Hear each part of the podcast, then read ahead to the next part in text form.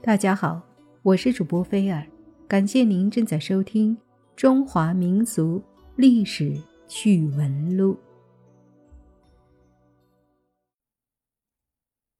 傅俊被绑到了一幢金碧辉煌的屋子内，看到蚊帐内一个奇丑无比的妇人对着他搔首弄姿。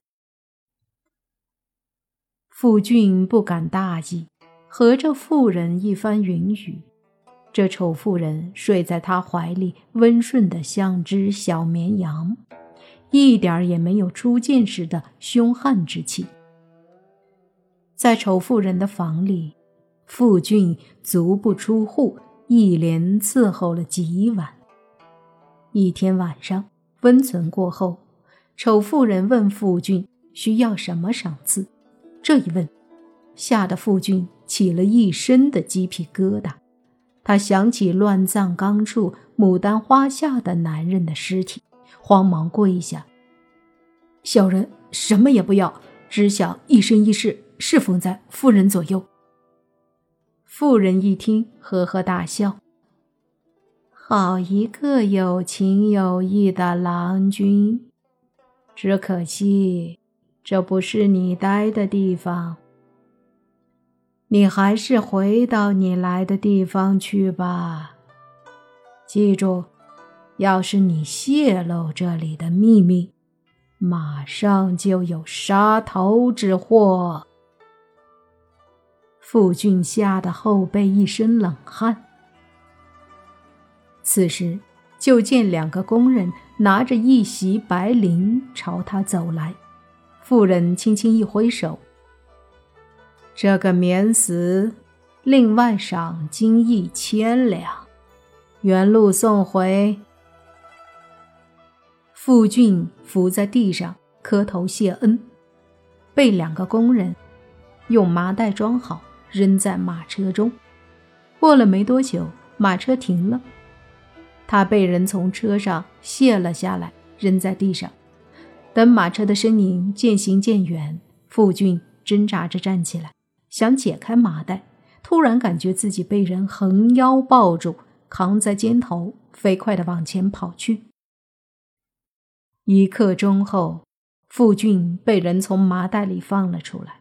他睁开眼一看，对面站着的正是傅长瑜。傅俊惊喜交加，惶恐地说：“侄儿以为再也见不到叔父了。”傅长瑜屏退左右，低声地问道。你小子不但能活着回来，还得金一千两，这几天都去了哪里？富人赏赐的一千两金子放在一个麻袋里，和装傅俊的口袋绑在一起。傅俊一五一十地将这几天和丑妇人发生的事情悉数告诉了傅长瑜。他反过来问叔父。您不是说派了达内高手保护我吗？怎么？傅长宇听罢，并没有回答傅俊的问题。他面色沉重，郑重其事地问了句：“那个丑妇人是否面上有印记？”想到丑妇人的面容，傅俊突然觉得胃液往上翻，止不住的想呕吐一番。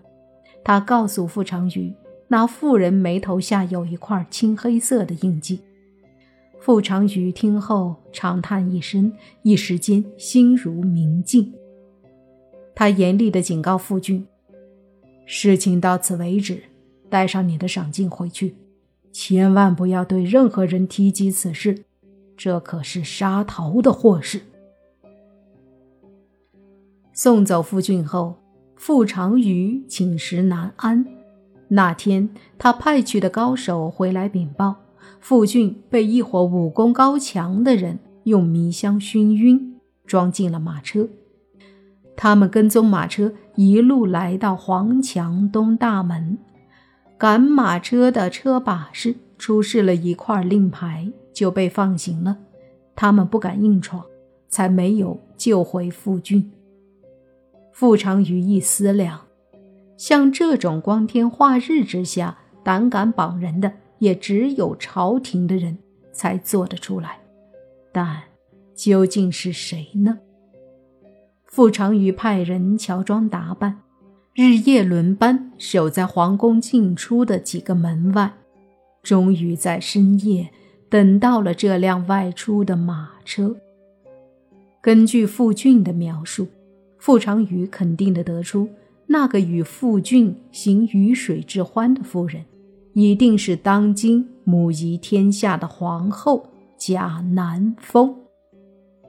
贾南风是开国元勋贾允之女，做太子妃的时候就已经臭名远扬了。贾皇后生的身材短小，面目青黑，好争风吃醋。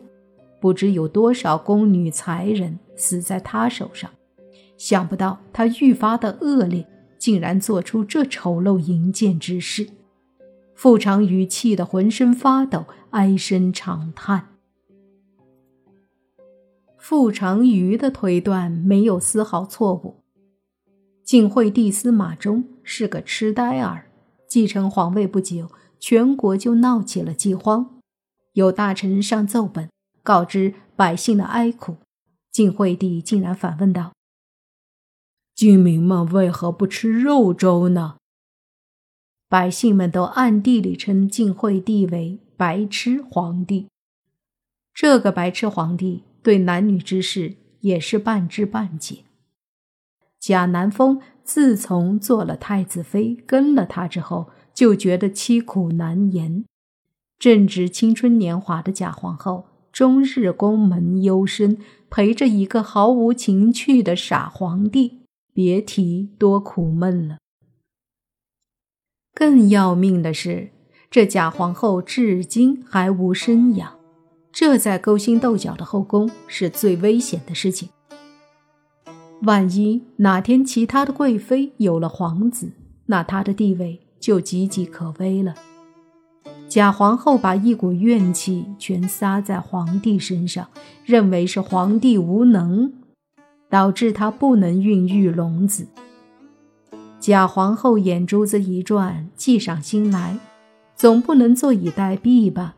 既然皇帝不能生，那只能借种生子了。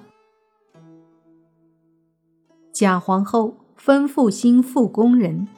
在洛阳城大肆搜寻俊美男子，绑架到宫中，与他共赴巫山云雨会。